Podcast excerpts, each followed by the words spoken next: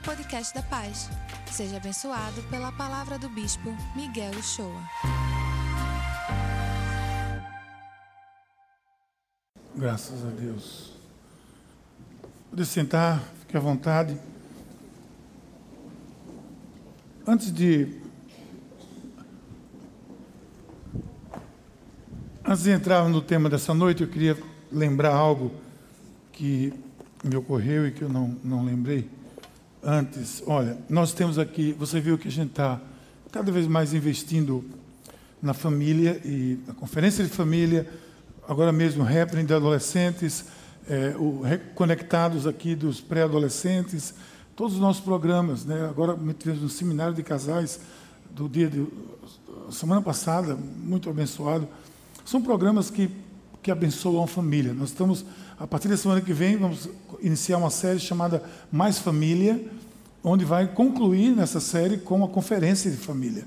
E todos esses programas, esses ministérios, são para abençoar a família. Por quê? Porque, primeiro, nós queremos que, onde, quando a família vai bem, a sociedade vai bem.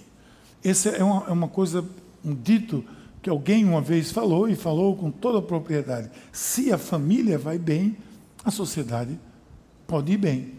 Então, se a sociedade está do jeito que está, você sabe o quadro da família. Nós não queremos, nós não nos conformamos com isso.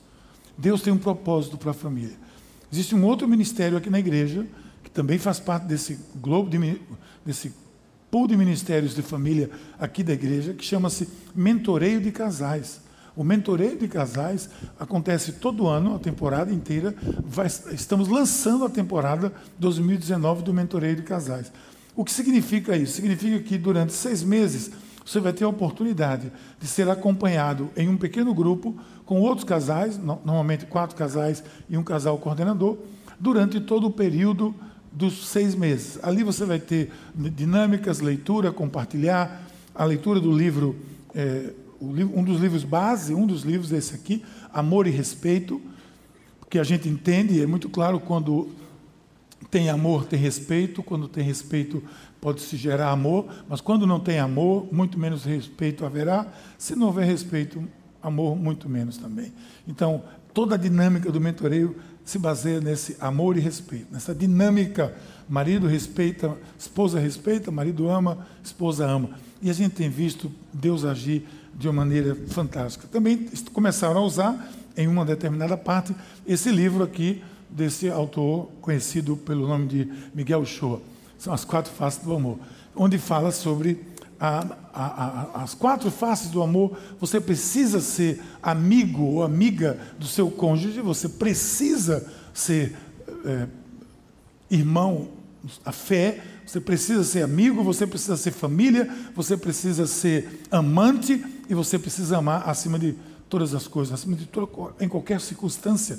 Essa é a dinâmica desse livro que escrevi e que ainda tem algumas cópias por aí, mas acredito que uma outra edição vai ser produzida pela editora Tomás Nelson. Esse material é usado no mentoreio de casais. O mentoreio de casais é uma programação, você ali se inscreve depois do culto, da celebração, inscreve, se informa melhor como funciona e vai abençoar a sua vida. Eu tenho certeza que vai abençoar a sua vida. Eu não posso colocar aqui eh, os casais que têm sido abençoados para dar testemunho, seriam muitos, mas você procura se informar sobre esse ministério e ver como tem sido transformador na vida de tantas famílias, tantos casais. Deus abençoe. Qual é o drama?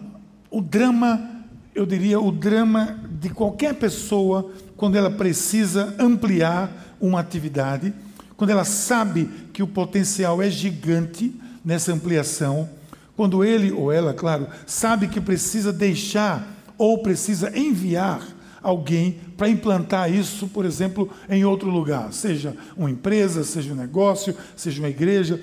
Isso é quando alguém precisa dar continuidade a um trabalho, continuidade a, a essa obra, a uma obra qualquer que está sendo feita. Um processo de sucessão começa. E você sabe que essa é uma das grandes dificuldades no mundo, e não só no âmbito da igreja, mas no mundo corporativo, em todo canto. Funciona assim: eu treinei, eu vou, e eu preciso que vocês agora façam o trabalho. Eu treinei essa equipe, agora eu vou para outro lugar, eu vou para treinar outra equipe, mas eu preciso que vocês continuem aqui fazendo isso. Quem vai fazer esse trabalho? Esse é o drama. O que, é que a gente faz nessas horas? O que fazer? Como fazer? Quem deixar naquela função, naquela posição? Hoje eu conversava com um pastor aqui do Brasil, que está aqui em visita, na hora do, depois do almoço eu conversava com ele e ele falava sobre isso, sobre coincidentemente, falamos sobre questão de sucessão e ele falava da dificuldade sobre, de sucessão, de deixar alguém, de fazer um trabalho. O pastor trabalhou 30 anos numa determinada igreja. Quando, no último ano, ele chega para o bispo e diz: Olha, bispo, agora, ano que vem eu vou me aposentar, o senhor providencia aí uma pessoa que eu estou saindo.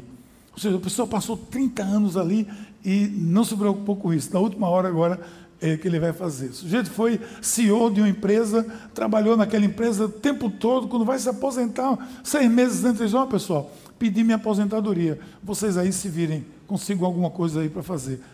Isso tem acontecido muitas vezes. O processo sucessório tem sido uma dificuldade. Às vezes, um CEO de uma empresa, um pastor, um líder, em qualquer circunstância, vai precisar de alguém que possa dar continuidade àquele trabalho, ou àquela empresa, ou àquela aquela obra, aquela visão. E essa é uma das maiores dificuldades do meio corporativo, sabia? Alguns dos desafios do meio corporativo existem nessa área. As mais listadas, eu fiz uma pesquisa sobre isso, e as mais listadas, dentre elas, várias que foram, era assim: primeira dificuldade, falta de capacidade ou de capacitação. A segunda era ausência de diretrizes. E a terceira é essa aí, conflito dentro da equipe para ver quem vai ficar. Porque na hora que for indicar alguém, vai haver outro que vai querer, etc, etc. Eles disseram que, na pesquisa que eu fiz no mundo corporativo, esses três, três, três aspectos são os mais conflitantes na hora de se enviar alguém, de se suceder alguém. E a maioria dos grupos, das empresas, enfrentam esse drama e aí mesmo, nesse mundo corporativo, algumas perguntas são feitas e ficam para se responder a pergunta. Como é que eu respondo a isso? Por exemplo, o que vamos fazer se essa pessoa não estiver aqui amanhã? O que é que a gente vai fazer se essa pessoa não estiver aqui amanhã? Existe uma outra pergunta que é assim: qual será a diretriz? Ou seja, a ausência de diretrizes. O que é que a gente vai fazer se essa pessoa não estiver aqui amanhã? E mais uma que eles disseram foi, oh, desculpa, quais os processos que serão impactados pela falta de diretriz? E a última era qual é a chance real de nós perdermos ou clientes ou pessoas chaves nesse processo sucessório. Agora veja bem, Jesus, Jesus, a gente, a gente que é, quem é cristão e é apaixonado por Jesus não conta, né? Porque a gente é apaixonado mesmo por Jesus. Jesus é fantástico, gente. Você sabia que Jesus é, é impressionante? Jesus é fantástico. Jesus, ele foi mestre na liderança, ele foi mestre na, na, na, naquele tempo, ele ensinava sobre essas coisas, ele foi mestre em gestão de pessoas, e a gente hoje não estranha, e eu não estranho, você não deve estranhar. Quantas pessoas buscam os ensinamentos de Jesus? Quantos gurus aí da administração e da gestão de pessoas buscam, estão buscando, fazendo um caminho de volta agora para buscar os ensinamentos de Jesus, para aplicá-los dentro desse mesmo mundo corporativo. Sabe por quê? Porque eles funcionam. São métodos que vieram, são planos, são ideias que vieram da cabeça do Senhor da criação, do Senhor de todas as coisas, do, do Deus que sabe tudo. Por isso que é bom, por isso que Jesus é fantástico. Então Jesus estava prestes para partir dessa dimensão, ele estava em vistas de. Chegou ali na Galileia, avisou o pessoal: vão para Galileia, se juntem a mim, que eu tenho uma coisa para dizer para vocês. Eu tenho certeza que os, os discípulos não esperavam aquilo, não esperavam que Jesus fosse dizer que ia embora. Juntou a gente, quem sabe vamos comer um peixe frito, mais uma vez, ali no Mar da Galileia, vamos conversar sobre os planos, etc. Mas Jesus não, Jesus chama eles e aí surge Mateus 28, e o que é que Jesus diz? Chegando Jesus, falou-lhes dizendo: É-me dado todo o poder no céu e na terra, portanto, ide, Fazei discípulos de todas as nações, batizando-os em nome do Pai, do Filho e do Espírito Santo, ensinando-os a guardar todas as coisas que eu vos tenho mandado. E eis que estarei com vocês todos os dias até a consumação, o final de todos os tempos. Jesus. Veja que a sequência de, eu diria, de atributos ou de os aspectos que Jesus levanta, que devem ser seguidos pelos seus discípulos, precisam ser seguidos em qualquer situação de onde haja envio, onde haja sucessão, onde haja delegação. Veja, porque eu vou continuar com vocês nisso. Veja, eu, eu, eu quero dissecar esse versículo, por isso que eu coloquei em colorido aí, não é porque está chegando o concílio, não. É porque eu queria separar as partes ali. Primeira coisa que eu vejo aqui é que Jesus diz assim: É-me dado todo o poder no céu e na terra. Ou seja, há uma consciência da posição que eu ocupo de liderança. Eu tenho consciência de que essa função que eu estou ocupando, que essa posição, aquilo que eu estou fazendo é importante. Eu, eu domino isso, mas eu preciso deixar claro que eu sou quem estou gerindo esse processo. Estou aqui, consciência de posição de liderança. Jesus disse: Todo poder me foi dado, no céu e na terra. Eu sou o cara. Mas há uma coisa a mais aí. Veja na outra cor. Ele diz assim: Portanto, ide. Ele está comissionando agora. Todo o processo de envio alguém tem que ser comissionado. Se eu envio Rodrigo para um determinado lugar, se a igreja envia para determinado lugar Rodrigo, Marcos, ou qualquer pessoa aqui, nós temos é um processo de comissionamento. Ide, vocês vão, façam isso.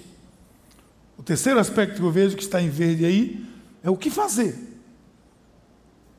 Aí ele diz assim: façam discípulos de todas as nações, batize-os, traga para para a comunhão, em nome do Pai, do Filho e do Espírito Santo, ensine-os a guardar todas as coisas que eu tenho dito a você. Esse é o procedimento. O que é que a gente faz? Olha aqui, ó. O que fazer? Lembre-se de tudo que eu havia ensinado, o que eu havia reforçado agora, estou reforçando, façam isso. No processo, isso é uma sequência lógica. E aí vem a última parte, que está aí em azul, que diz assim: apoio de perto, que é necessário a quem for fazer a missão. O que é que Jesus diz? E eis que estou convosco todos os dias até a consumação de todos os tempos. Então, qualquer processo, seja ele aonde for, você pode retirar o aspecto, ou, a nomenclatura bíblica, retire o versículo e talvez a, a, a, terminologia batizando ou não, mas o princípio está aqui. Em qualquer processo de envio, em qualquer processo sucessório, em qualquer processo de, de comissionamento, esse é o procedimento que deve ser feito e Jesus ensinou direitinho como eles deviam fazer. Então, pois bem, Jesus está indo, está partindo aqui, nesse contexto do texto que nós lemos. Ele dá todas as diretrizes para que os seus seguidores, que somos nós, possamos dar continuidade à sua obra. Em outras palavras, seguindo uma coisa eh, retilínea assim, é: Jesus nos envia e nós enviamos outros. É sempre assim. Jesus me enviou e eu envio alguém, e esse alguém envia alguém. Jesus enviou Barnabé, Barnabé foi atrás de Paulo, Paulo foi atrás do mundo e chegou até nós. Sempre esse é o processo de envio. Nós vimos que nós anunciamos, nós vimos que nós é, discipulamos e agora o que fazemos? Enviamos. Hoje nós estamos encerrando essa série de três mensagens chamada E Agora? Nós estamos respondendo de três maneiras diferentes e relacionadas, totalmente correlacionadas a essa resposta. E agora? Depois da minha jornada, depois de eu entender a minha jornada, que eu nasci de novo, que eu agora sei que eu devo é, interdepender, que eu devo permanecer, que eu devo seguir, que eu devo estar com o Senhor, que eu devo um, um destino final. Eu sei de tudo isso, aí você pergunta, e agora? Que você sabe estar vivendo tudo isso, o que é que você vai fazer? E agora você vai anunciar, foi a primeira mensagem, e agora você vai discipular os que você anunciou, e agora que você vai fazer o quê? Esses que você discipulou, você vai enviar. Esse é o processo natural que deve acontecer. Mas, claro, a gente precisa, precisa saber como nós vamos enviar. O que é que a gente faz para enviar? Ele nos manda enviar, mas para enviar, Eu preciso fazer o quê? O que é que eu preciso fazer? É sobre isso que eu queria conversar com vocês hoje aqui. Porque nós estamos aqui todos, ou pelo menos a maioria de nós, nós somos enviados. E nós somos enviados para enviar. Nós estamos discipulando, nós estamos discipulando para enviar. Nós não estamos discipulando para a pessoa ficar muito sabedora da palavra, ficar conhecedor de tudo que está na Bíblia ou de todos os procedimentos, não. Nós estamos enviando para que isso aconteça e esse conteúdo todo seja despejado numa missão de enviar, de ir, de fazer a diferença. Esse é o propósito nosso. Ele nos envia e nos manda enviar. Para enviar, eu vou dizer a você o que eu acredito que precisa, que nós precisamos para enviar. Eu estou entendendo aqui, num procedimento natural, que nós estamos discipulando alguém, fomos discipulados, estamos discipulando, por exemplo, e agora nós vamos enviar. O que é que eu preciso fazer nessa hora? Escute o que eu vou dizer a você aqui. Primeira coisa que você precisa fazer é que você precisa de um ambiente de confiança. Um ambiente de confiança. Ninguém vai enviar ninguém se não houver um ambiente de consciência, de confiança. Em todo o processo de envio vai ser fatal que haja um ambiente de confiança. Nós vimos em todas as áreas é assim. Quem vai precisa estar certo de que quem envia está confiante e está dando todo o apoio. Na Bíblia sempre foi assim. Falei a semana passada aqui de Josué. Vou repetir, porque eu gosto muito da história de Josué, porque é um exemplo muito clássico de um discipulado e de um envio.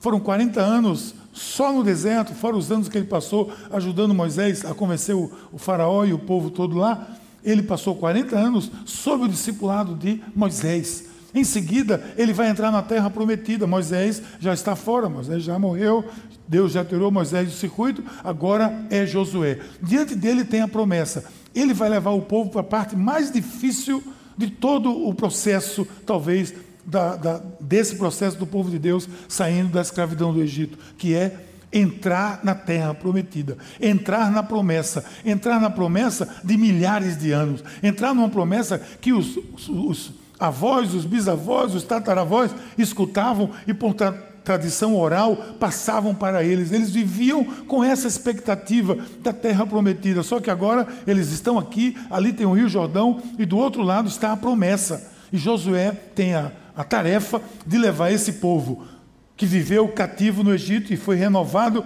no, no, no deserto nos 40 anos, a nova geração, a vislumbrar a promessa, a entrar na promessa. Essa foi a tarefa de Josué.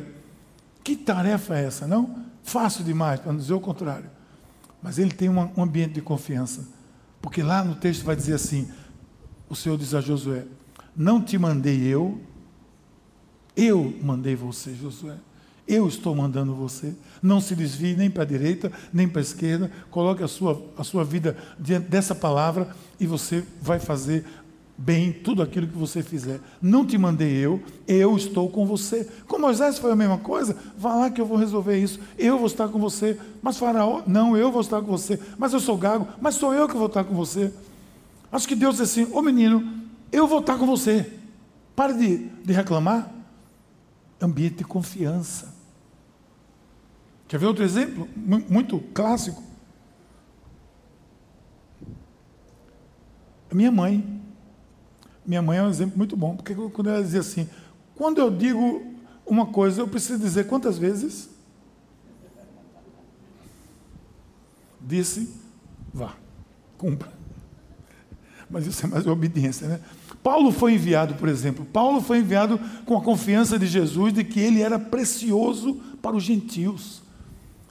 Paulo era precioso na visão de Jesus para os gentios, ele foi enfiado ali no ambiente de confiança. Os discípulos, os primeiros discípulos acolheram ele em Jerusalém, a coisa complicou. Barnabé pegou ele, ele foi passar um tempo em Tarsis. Barnabé vai lá, pega ele, traz para Antioquia, está tá sendo sempre cuidado, sempre acompanhado, e agora ele tem uma tarefa grande de levar o evangelho a todo mundo. Mas houve um ambiente de confiança. Sempre os enviados por Deus têm a confiança de Deus. E com Jesus não foi diferente. Quando ele disse, ide, fazer discípulos, etc, etc, essa é a sua missão, ele terminou dizendo o quê? Eis que estou convosco todos os dias, até o final de tudo isso. até a consumação de todos os tempos. Eu vou estar com você. Eu sou quem estou com você. Ambiente de confiança. Ficou provado em todo o desenrolar da missão da igreja nascente, da igreja primitiva, dos discípulos, dos seus conflitos com Roma, com os judeus, com a liderança judaica, que Jesus sempre deu confiança e sempre estava com eles. Não foi fácil para a igreja nascente é, desabrochar, era muita opressão, mas eles foram enviados num ambiente de confiança. Aqueles que ele enviava, ele enviava num ambiente de confiança. Tem um texto que Jesus fala lá em Marcos, que às vezes a gente, muita gente não presta atenção, mas Marcos 13 tem um texto assim que diz assim: Sempre que forem presos e levados a julgamento, que é interessante nesse início aqui, Jesus não está dizendo assim, ele não está dizendo talvez vocês sejam presos, ou, talvez vai ser difícil a coisa. Ele está dizendo assim, sempre que vocês forem presos. Em outras palavras, ele está dizendo, vocês vão ser presos. Quando vocês forem, o que, é que ele diz? Não fiquem preocupados com o que vocês vão dizer, digam somente o que lhes for dado naquela hora, pois não serão vocês que estarão falando, mas o Espírito Santo falará por vocês. Ambiente de confiança. Em Lucas 10, Jesus envia os primeiros 70, eh, os primeiros 70 discípulos na missão. Uma conversa extensa Jesus tem com eles. Se você vê o Lucas 10 ali, vá, vá ler um pouco antes, você vai ver como Jesus mandou esses 70, essas 70 pessoas na primeira missão, ele mandou depois de uma conversa, uma conversa motivadora, uma conversa de, de, dizendo, olha, vai ser assim, você vai fazer assim. Não foi simplesmente, ó, vão aí, pronto. Não, não. Foi algo bem, bem trabalhado. Jesus trabalhou a cabeça deles, trabalhou o coração deles para o que eles iam enfrentar. E eles enfrentaram muitas lutas, mas voltaram vibrando, vibrando com o que tinha acontecido. E é sempre assim. Jesus envia, mas ele não abandona. E comigo, com você, não vai ser diferente. Ele nos enviou e disse que mesmo que nós tivéssemos o quê? Aflições, a gente ficasse tranquilo, porque ele venceu o mundo. Ou, em outras palavras, se o mundo incomoda vocês, fiquem em paz. Eu venci o mundo. Eu envio, eu sou enviado, eu envio nesse processo de confiança. Talvez você possa perguntar, mas quando é que eu envio? Eu sou apenas uma pessoa aqui da igreja, eu vou. Você envia quando você entra no processo, quando você entra na, na sequência lógica da vida cristã. Você entra no processo de ouvir, de ser discipulado e de depois ser enviado. De ouvir, de ser discipulado, ensinado e depois ser enviado. Enviado para onde? Só Deus sabe. Para o vizinho, para o colégio, para a faculdade, na universidade, para o trabalho, para o ministério dentro de uma escola, para um ministério dentro da igreja que sai das portas da igreja, para liderar uma célula, para ser coordenador, para ser é, pastor, para ser líder, para ser o que for. Em algum processo natural de qualquer cristão, ninguém é ensinado, discipulado para ficar paralisado. Até rimou, mas não é assim ensinado, discipulado para ser enviado. Esse é o processo natural. Não vai ser diferente hoje. Você vai eleger, por exemplo, um discípulo ou uma discípula, uma pessoa da sua célula, para ser o líder da multiplicação. Você envia quando discipula alguém, ela está liderando aquele ministério. Em qualquer situação, seja ela qual for. É muito importante que todos que são enviados se sintam confiantes, sintam que quem os enviou confia neles para fazer aquilo. Se eu envio qualquer pessoa para qualquer tarefa, eu preciso dizer: estou com você, vai dar certo, nós estamos juntos. Por quê? Não porque eu estou fazendo assim, mas porque nós estamos enviando no poder do Espírito Santo de Deus. No poder do Espírito Santo confiando de fato que o Espírito Santo está indo conosco. Mas pela história que a gente está acompanhando desde o começo dessa série, a história de Barnabé e Saulo, a coisa vai numa sequência lógica. A gente está usando Mateus 18 como é, é, princípio inicial, ide, esse é o, é o mandamento, é a, é a ordenança, a gente obedece, a gente confia, mas há consequências nisso. Houve, houve ainda mais algumas coisas que aconteceram. Porque o primeiro passo é esse no envio: confiança. Você tem a sua empresa lá, você vai eleger um novo gerente, você tem que dar confiança a ele. Você não vai chamar a pessoa numa sala e vai dizer: Ó, oh, quem vai é você. Não que eu queira, não que eu acho que você é o melhor, mas quem vai é você. Ou então assim, só tem tu, vai tu mesmo. Não é assim, você vai lá, vai dar maior força, vai treinar o cara, vai colocar o cara numa posição, expor a pessoa a, a diferentes situações de liderança, de gestão, e depois você vai enviar.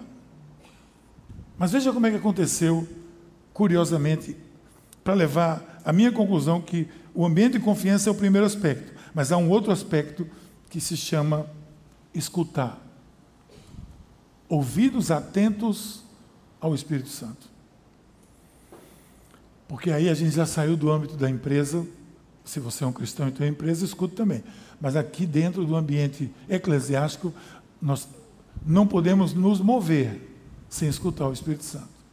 Não é a nossa prática nos movermos sem escutar o Espírito Santo. Desde o início dessa série, nós temos visto a importância de se fazer tudo de acordo com a direção do Espírito de Deus.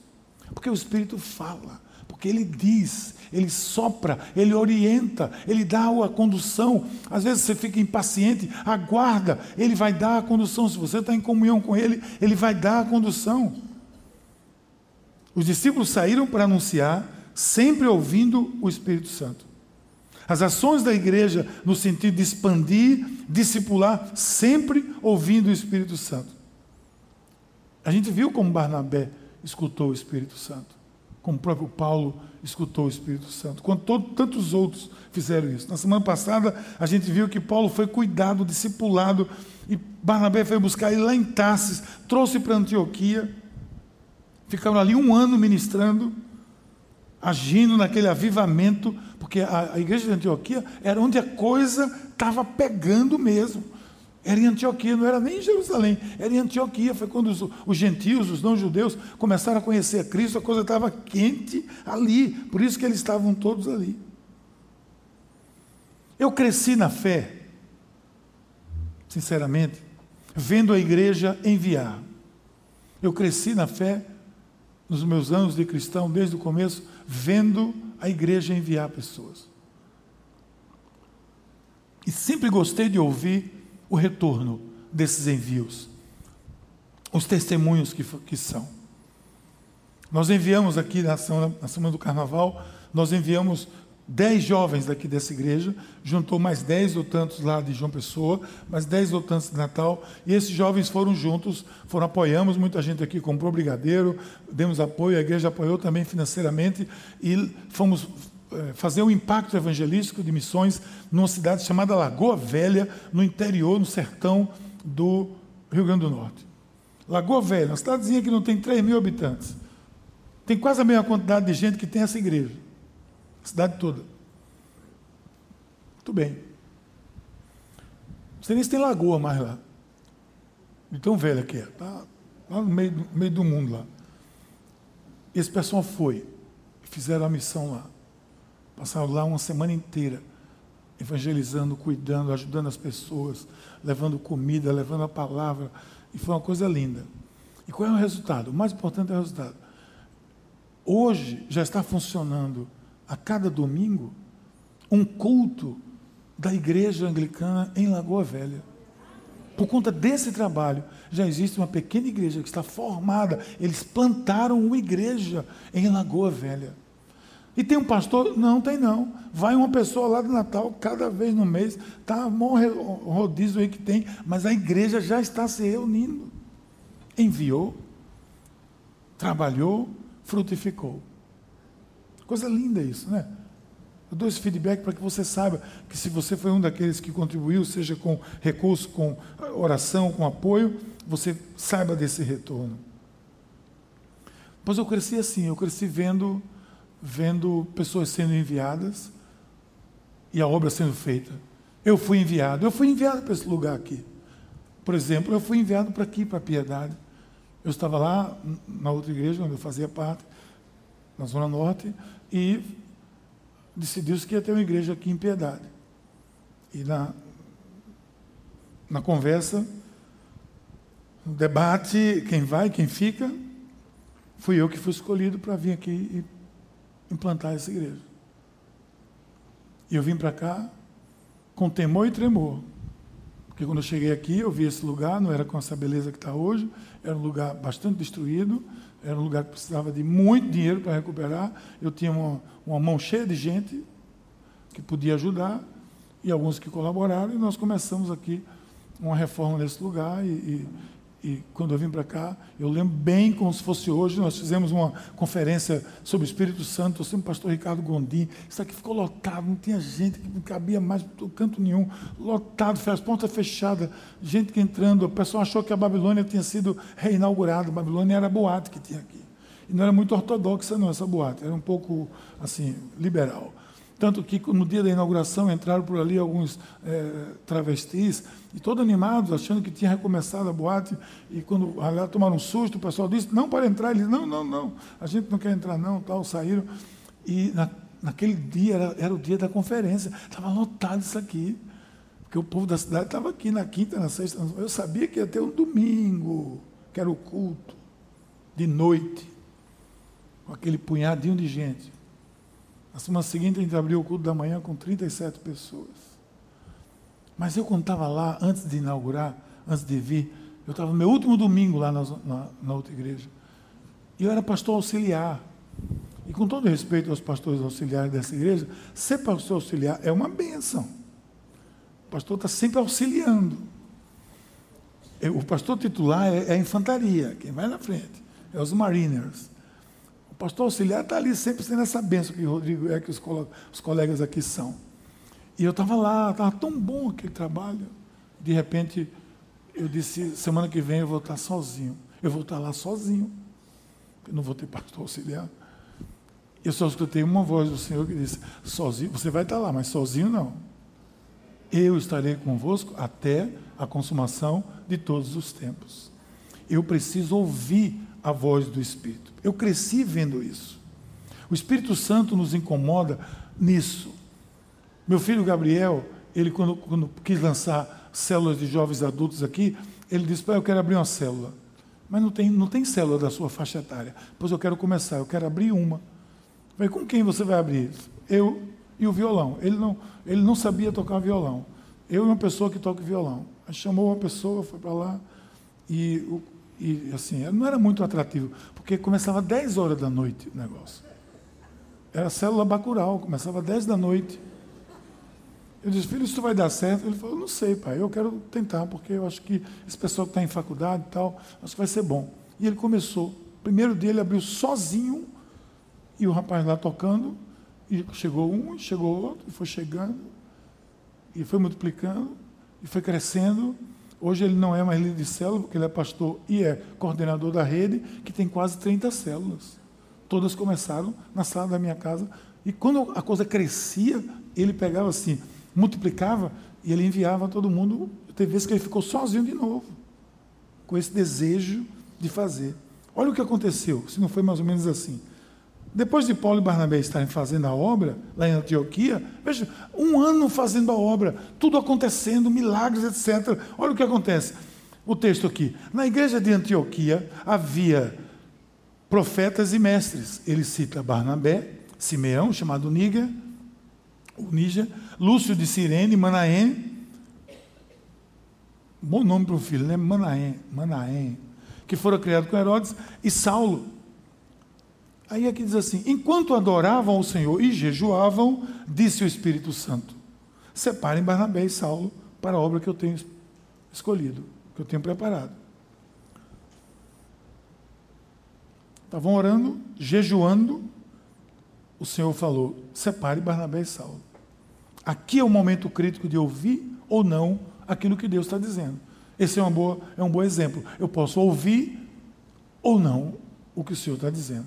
Eu não tenho dúvida que, meio, talvez não nesse grupo aqui, mas no grupo da igreja como um todo, quando eles comunicaram que quem ia enviar era Barnabé e Saulo, eu acho que teve gente no canto da parede da igreja assim que disse: Mas logo Barnabé e Saulo? Logo Barnabé e Saulo? Logo essas feras? Pô. Por que não mandou Manaém? A gente não sabe nem quem é. Por que não mandou Sirene, Lúcio de Sirene? Por que não mandou uh, Níger? Mas mandou logo Barnabé? Porque tem gente assim que vai dizer, mas esses são os melhores, são os mais preparados. E você vai enviar quem? Quando você envia, você vai enviar quem? Ou escuta o Espírito. Preste bem atenção. Nesse texto, é muito importante que a gente veja isso. Perceber a sequência. Paulo e Barnabé já eram considerados profetas, mestres. A essa altura, as figuras eram, eram relevantes na igreja. Mas eles estavam orando, jejuando, e o Senhor falou. O Espírito Santo disse: prepare os dois, que eu vou enviá-los. Separem Barnabé. O mais importante de tudo isso, sabe o que é? É o resultado. Por isso que eu gosto de lembrar do resultado. Quando eles escutaram o Senhor, o Espírito, o que aconteceu? Começou ali a primeira viagem missionária de Paulo. Paulo e Barnabé saíram por Chipre ali, saíram e foram bater lá na Europa, lá perto da Europa, Macedônia, tudo por ali. A primeira viagem missionária começou aí. O evangelho começou a ser espalhado e na segunda viagem missionária que veio depois, eles espalharam o evangelho por praticamente todo mundo conhecido. Em menos de 300 anos, o, todo mundo conhecido já tinha ouvido falar de Jesus Cristo sem qualquer recurso, senão a transmissão oral. O Senhor falou, mandou, escute. O Senhor, o Espírito Santo, ouvir o Espírito Santo num processo de envio é, é muito importante. O Evangelho se alastrou por todo mundo conhecido, porque obedeceu ao Espírito. Quem obedece ao Espírito sempre tem consequências abençoadoras. Na mesma medida, quem desobedece traz, vai trazer maldição. Mas nem sempre é fácil, a gente sabe disso. Nem sempre é fácil. Mais uma vez eu digo, não acho que foi tranquilo esse negócio aqui. Foi tranquilo para a liderança, mas teve gente que não gostou disso, com certeza. Ouvir o Espírito talvez seja o grande desafio para mim e para você. Porque nem sempre o Espírito vai dizer aquilo que a gente quer ouvir. Eu às vezes penso que Talvez esse seja o grande obstáculo do avanço, do maior avanço do Evangelho. Deus quer começar algo novo. A gente tem que enviar. Tem que enviar porque tem um bairro com novas pessoas, tem uma cidade com novas pessoas, tem um país com novas pessoas, tem uma região com novas pessoas. Nós chegamos aqui e aqui daqui fomos para ali para para Carolina, daqui fomos para o Cabo, daqui fomos para a Zona Norte, estou falando só da paz. Fomos para a Zona Norte e nós enviamos quem? Os nossos pastores. E quem foram enviados? Os que estavam mais preparados, no sentido que eram os mais antigos, os que estavam comigo aqui desde praticamente desde o começo, não praticamente, mas que estavam comigo aqui desde o começo dessa igreja. O pastor Jesus, pode ter, pode ter sido que alguém tenha dito assim, e por que o pastor Jesus vai lá para a Zona Norte? Foi biquinho assim. Por que o pastor Jesus vai? Por que ele não fica aqui? Porque foi com ele que eu praticamente plantei essa igreja. E, e, são 23 anos de discipulado, de conversa, de ensino, de tudo. E agora está lá, com muito menos trabalho do que eu tive, com todo respeito a ele, fazendo lá o que ele está fazendo. A bênção que é aquela igreja lá, já é uma igreja estruturada, gente. Por quê? Porque foi enviado, porque houve envio. Quando a gente começou lá no Cabo, era uma célula, tudo quando começou a crescer, eu chamei Ricardo e disse, Ricardo, estou precisando de uma pessoa lá, cara. Você quer, você pode ir? Ele disse, posso. Foi ele. Por quê? Por causa disso. Por que chamou Barnabé? Porque chamou Saulo? Porque eram os que estavam ali em Antioquia durante um ano, e Barnabé já era conhecido, e Paulo estava sendo treinado, e agora tem aqui Rodolfo, agora tem Marco, agora tem Walter, agora tem Braulio, agora tem Gabriel, mas não se anime não, porque em qualquer hora a gente vai mandar de novo. A gente vai expandir, a gente quer expandir o reino de Deus. Mas tem que haver confiança e tem que haver ouvidos abertos ao Espírito Santo na sua vida. Retire tudo que eu falei sobre esse assunto agora na sua vida, esse particular. Ouvir o Espírito Santo, escutar o que Deus está dizendo. Escute a voz de Deus. Por favor, escute a voz de Deus. No seu relacionamento, no seu casamento, no seu trabalho, na sua empresa, seja lá onde for, escute a voz de Deus. Cada ato, cada atitude que você faça, consulte a palavra do Senhor. Não se desvie nem da esquerda nem para a direita. Siga firme no, nesse livro da lei que eu lhe dei, diz o Senhor, e as coisas vão sair melhor para você. Não vão sair perfeitas, mas vão sair da maneira que devem sair. Deus quer começar algo novo uma célula. Mas quem vou enviar?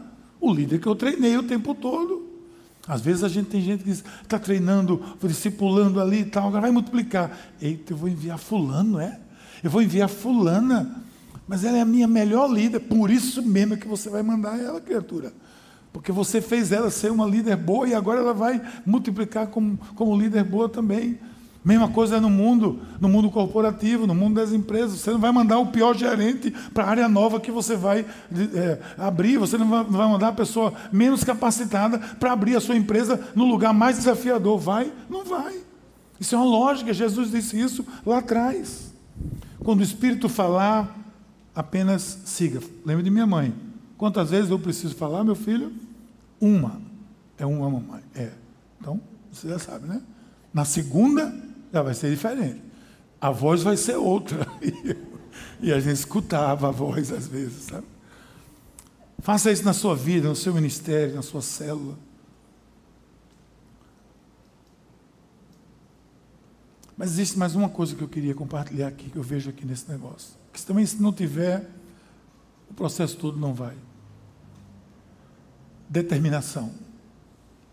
Eu tenho que ser uma pessoa determinada a fazer o que eu escutei. Quando você segue a Cristo, quando você está com o Senhor e o Senhor falar, seja uma pessoa determinada para cumprir como ele disse e não querer colocar a sua mão na frente. Faça como ele disse. Chegamos aqui em Piedade, eu estou dando esses exemplos porque é muito bom, porque é nosso. Chegamos aqui em Piedade veio uma ruma de gente, amigos lá da outra igreja, tudo, olha, vamos implantar isso, implantar isso, implantar aquilo outro, vamos fazer tudo isso. Eu disse, eu disse, com licença, muito obrigado, eu vou ter um tempo de escuta. Eu vou escutar o que o senhor vai dizer para o que é que vai ser isso aqui. E eu passei um tempo de escuta. Essa praia aqui, andei aqui muitas finais de tarde quando eu chegava do trabalho, e andar pela praia, escutar o Senhor.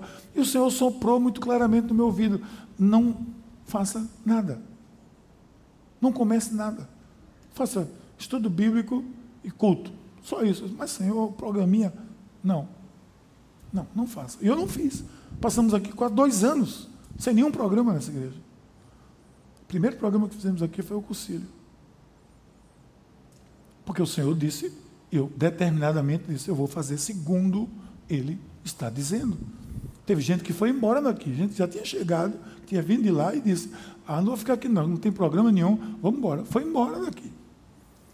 Eu disse, Deus abençoe, mas é o que o Senhor tem me dito. Eu vou escutar o que o Senhor tem me dito determinação. Olha o que o texto disse. Assim, versículo seguinte: depois de jejuar e orar, impuseram as mãos e enviaram. O texto não disse que eles estavam orando e jejuando. Em seguida, ele disse: assim, jejuaram, oraram, escutaram, marcaram outra reunião, marcaram outra vigília, um concerto de oração, um culto da presença, um momento profético. Vamos passar mais um tempo ouvindo. Não, o Senhor disse, já está dito.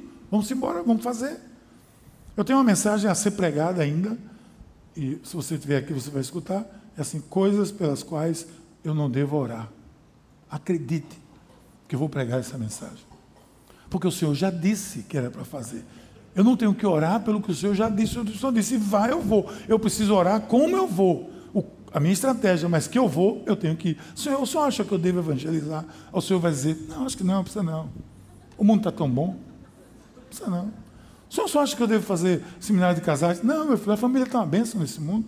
É isso que você vai escutar do Senhor? Não, então, Senhor, eu quero trabalhar no Ministério de Casais. Só acha que é um lugar bom? Não, acho que não. Acho que você deve trabalhar, vai limpar a igreja, fazer alguma coisa, mas casais, não. A família está tão boa nesse mundo. Tem coisas que eu não oro, porque eu sei já o que eu tenho que fazer. Agora, eu tenho que fazer, tomar uma decisão e fazer. E não ficar jogando para o céu. Vamos marcar outra reunião, vamos marcar outra. Quem sabe o senhor fala, quem sabe o que ele já falou. Pega os caras envia os dois. Agora. enviou, pronto. Primeira viagem missionária, correram aquele mundo todo, levaram o evangelho por aquele todo mundo, por aquele mundo todo, famílias foram salvas, vidas foram salvas, pessoas foram transformadas. Vá para ali e comece o trabalho na Zona Norte. Quando eu comecei o trabalho na Zona Norte, quando a gente começou, eu, eu disse, eu tenho que ter, eu tenho na minha cabeça esse nome já há alguns anos. Esse não é outro, Pai ZN, não nasceu ontem não, está na minha cabeça há anos. Que eu dizia, a gente precisa fazer um negócio lá na Zona Norte, e vai se chamar Pai ZN. Só que o momento não era aquele, mas estava na minha cabeça. Porque o senhor não quer que a gente vá? Então vamos. Agora, como vamos? Não sei. E fomos montando a estratégia. Vamos lá, fomos lá e chegamos lá o que a gente tem hoje. E da Zona Norte vai para a Zona mais Norte ainda e vai. Agora mesmo, lá no Cabo, a gente foi para o Cabo. O Cabo agora está plantando uma, uma, uma célula inaugurou uma célula, essa semana vai inaugurar uma célula na cidade de Escada, fez uma casa de paz, e agora nós vamos, logo, logo, esse ano ainda, vamos ter uma igreja em Escada aqui. É pela, pela BR-101 aqui. Vamos para Escada, 232, 101. Vamos para Escada, vamos para Ribeirão, vamos para todo canto que nós pudermos ir. Isso é um mandato, eu tenho que ir, eu não preciso ficar orando para ir. Eu preciso orar para saber como ir. Isso sim. Mas eu tenho que ter determinação. Mas outra coisa que eu tenho que ter é desprendimento. Porque não adianta, eu posso ser muito, muito determinado, mas se eu não tiver desprendimento, eu tenho uma âncora nos meus pés, que eu não arredo o pé. Se eu, se eu não tiver desprendimento, eu não saio do canto. Se eu não for desprendido nas pessoas que você envia, no dinheiro que eu dou, na obra missionária, para a obra missionária, na obra que eu sustento, se eu não fizer isso, se eu não for desprendido, não vai acontecer nada. Porque se o pessoal dissesse, não, Barnabé não, Barnabé e Saulo não. Esses dois a gente não envia, não, Senhor. Senhor vai orar, fazer mais uma reunião, Senhor. Diga mais dois aí, porque esses dois a gente precisa deles aqui. Talvez nem nós estivéssemos aqui hoje. Isso era gente obediente, determinada a impactar o mundo, a transformar pessoas, a ganhar cidades, ganhar o mundo. E eu e você não podemos ser diferentes. Nós somos a mesma tipo de gente. Não pode ser diferente. Depois de jejuar e orar, cumpriram aquilo que ouviam o Espírito Santo, impuseram as mãos, ungiram e enviaram. Para quem ouve o Espírito, não há uma opção diferente daquela que o Espírito dá. Para quem ouve o Espírito Santo, se faz o que o Espírito Santo diz. Mas para isso precisa determinação e desprendimento. Então, seja uma pessoa determinada. Faça uma lista das coisas que você precisa empreender. Não precisa esperar chegar 31 de dezembro. Faça agora. O que é que eu quero empreender para o Senhor e que eu não estou sendo determinado suficientemente para isso. Eu preciso dormir cedo, acordar cedo. Escreva isso e procure desligar a televisão em nome de Jesus. Às 11 horas, às 10 horas. Vou desligar. Às vezes o Espírito Santo fala pela sua esposa. Desliga essa televisão, marido. É o Espírito, pode ser o Espírito falando. Vai dormir melhor. Mas o pastor que diz, eu agora estou tendo sono profético. O sono profético é aquele que você vai dormir, lê a palavra, ora e dorme. Mas a, gente vai dormir assim. A gente lê a palavra de manhã, às vezes lê no trabalho, chega em casa de noite, liga a TV, vê os três jornais que estão passando, dando a mesma notícia ruim, a mesma, porque não tem outra fonte, as notícias são as mesmas, toda, você se carrega daquilo, depois você, agora eu vou dormir. Ah, dormiu baleado de, de informação ruim. Faça um sono profético, quem sabe você acorda mais cedo para dar uma caminhada, para melhorar o seu, a sua performance. Determinação e desprendimento quando eu preciso largar. Eu preciso largar. Tem uma história dos macacos, não sei se você já escutou sobre isso como eles aprenderam a caçar macacos. Sabe como é que eles aprenderam? Eles davam um coco para o macaco, furavam um buraco no coco, e o macaco botava a mão para pegar a carnezinha lá. Quando ele botava a mão, ele não largava a carnezinha de jeito nenhum. E ficava com o coco ali. Aí o pessoal pegava ele facilmente, porque ele estava com o coco, aí ia pegar outro, ficava com as duas mãos, com o coco pendurado, terminava ele pegando os macaquinhos. Por quê? Porque ele não abria a mão de jeito nenhum. Ele não era desprendido. Se ele abrisse, soltasse aquele negócio, puxasse assim, a mão dele saía. Ele fugia dos caçadores. Mas eles aprenderam que eles não eram desprendidos, aí começaram a pegá-los.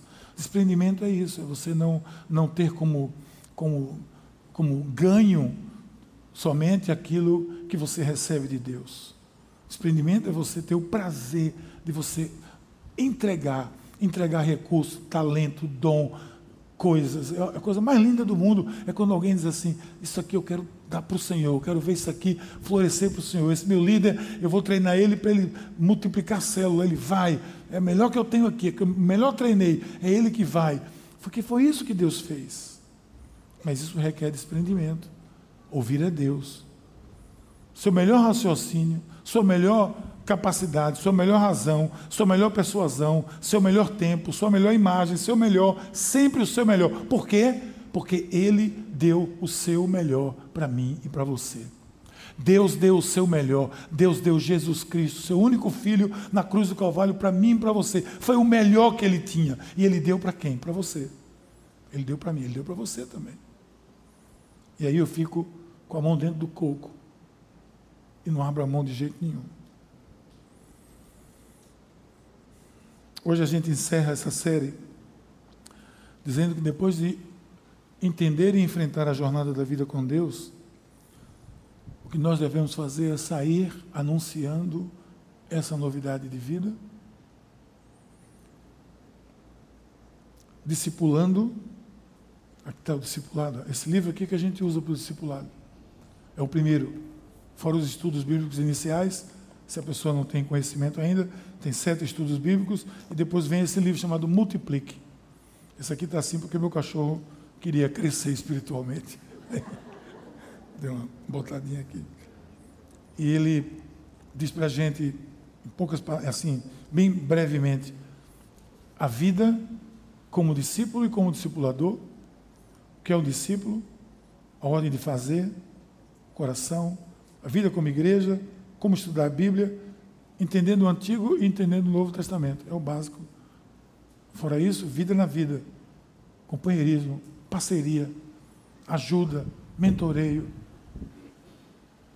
Tudo isso faz parte do programa de discipulado. Então a gente anuncia, a gente discipula, mas esses que a gente discipula, a gente envia, vocês viram a semana passada aqui, como a gente falou sobre isso, e deu exemplos práticos daqueles que nós estamos enviando. Meu filho Gabriel estudou administração, formou-se em administração, fez alguns, alguns estágios bons em algumas grandes empresas, foi chamado para uma seleção. Ele não vai dizer isso, por isso que eu vou dizer. E no meio, no, indo para essa seleção, que ele tinha uma grande possibilidade de ser selecionado, ele sentiu forte no seu coração que ele não deveria participar daquele processo que se ele participasse daquele processo, a carreira como ministério dele não seguiria na mesma direção. Ele sentiu forte dentro do carro, parou o carro, claro que entrou num processo de, de choro, de, de, quebrantamento, e me ligou, do, dado onde ele estava. Ele disse, pai, eu, eu não fui. Chegar em casa eu converso com o senhor. Chegou em casa ele conversou comigo. Eu já calejado de outras experiências, o que é que eu podia dizer a ele? Eu sou um pastor, gente. O que é que eu podia dizer para ele? Meu pai, que era militar, dizia assim: seja militar não. Seja militar não. Mas eu, como pastor, o que é que eu ia dizer para ele? É o meu primogênito, meu filho mais velho. Eu teria todo orgulho de vê-lo numa grande empresa, trabalhando, fazendo mas eu disse para ele: Olha, eu estou aqui com você. A decisão que você tomar, tome ouvindo o Espírito. Agora, eu estou com você. Eu vou estar com você. Eu não vou dizer que eu enviei o meu melhor, porque os meus dois filhos são os meus melhores. Mas ele era um dos meus melhores. E eu faço questão de enviá-lo. Quem é que você está enviando? O que é que você está enviando? O que é que você está se desprendendo? Qual é a sua o que é que você tem para dizer nessa área da sua vida? De anunciar, de discipular e de enviar. O que é que você tem para dizer na área de determinação e de desprendimento? Se desprender daquilo que lhe prende a fazer a obra de Deus. como bispo e pastor dessa igreja, eu quero poder enviar você num ambiente de confiança, ouvindo o Espírito, sendo totalmente determinado, ensinando, como sempre, a ser desprendido. E eu acredito mesmo que existem pessoas que querem isso, que querem isso, querem isso. Às vezes a gente não sabe como. Então eu quero fortalecer o que eu disse a semana passada aqui. Procure na sua célula a pessoa que vai lhe discipular. Diga ao seu líder de célula. Se você não está sendo discipulado, diga eu quero ser discipulado. Isso vai ser um problema dele. Claro que ele vai terminar trazendo para o coordenador, supervisor, o coordenador e vai terminar chegando em mim, ou um dos pastores em algum momento. E nós vamos resolver isso. Mas o nosso alvo é que a gente crie aqui uma rede de relacionamentos em discipulado.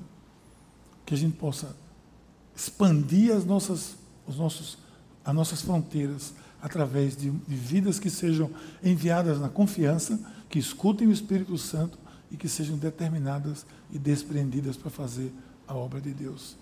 Esse é o nosso desejo. Eu tenho, como eu disse, tenho certeza que você, de alguma forma, quer isso na sua vida. Eu quero orar por você nessa, nessa direção. Eu não vou chamar ninguém aqui à frente, não vou pedir ninguém para se levantar. Mas eu vou pedir a você, aliás, eu vou pedir para você se levantar sim, mas que todos nós nos levantemos. Todos nós. E quem quer que seja, que se você vislumbra, se você diz assim, eu penso em querer isso na minha vida, eu penso na possibilidade, eu estou aberto para negociar, eu estou aberto para ver o que Deus quer. Ok, essa oração é para você. Se você já está decidido, amém. Deus abençoe. Mas se você, lá no fundo, você diz assim, há uma nesga, uma pitada na minha vida que diz assim, quem sabe eu posso fazer isso e abençoar outras pessoas. É para você essa oração. Esse momento é para você. Feche os olhos. Deus querido, é aqui na tua presença que nós nos colocamos. E é aqui que nós queremos desafiar a nós mesmos. É que esse raio de esperança, essa ponta de luz de desejo de se envolver na tua causa, de ser e fazer discípulos, de enviar pessoas para transformar esse mundo, faça parte da nossa vida, faça parte da vida dessa igreja, das pessoas que estão aqui, de todos esses que estão aqui nessa noite, que estiveram à tarde ou de manhã, nas nossas extensões, todas as comunidades, que isso seja algo que possa impregnar o nosso coração, para que nós, como discípulos, possamos crescer e fazer diferença aonde quer que nós estejamos. Essa é a nossa oração, Senhor, no nome de Jesus. Ouça essa canção, ouvindo, orando. Vamos orar essa canção. Vamos orar essa canção. E aí, curtiu essa palavra? Aproveite e se inscreve para receber semanalmente nosso podcast. Nos segue também nas redes sociais, no perfil Somos Pais. E se mora perto de uma de nossas extensões, vem nos visitar. Até o próximo!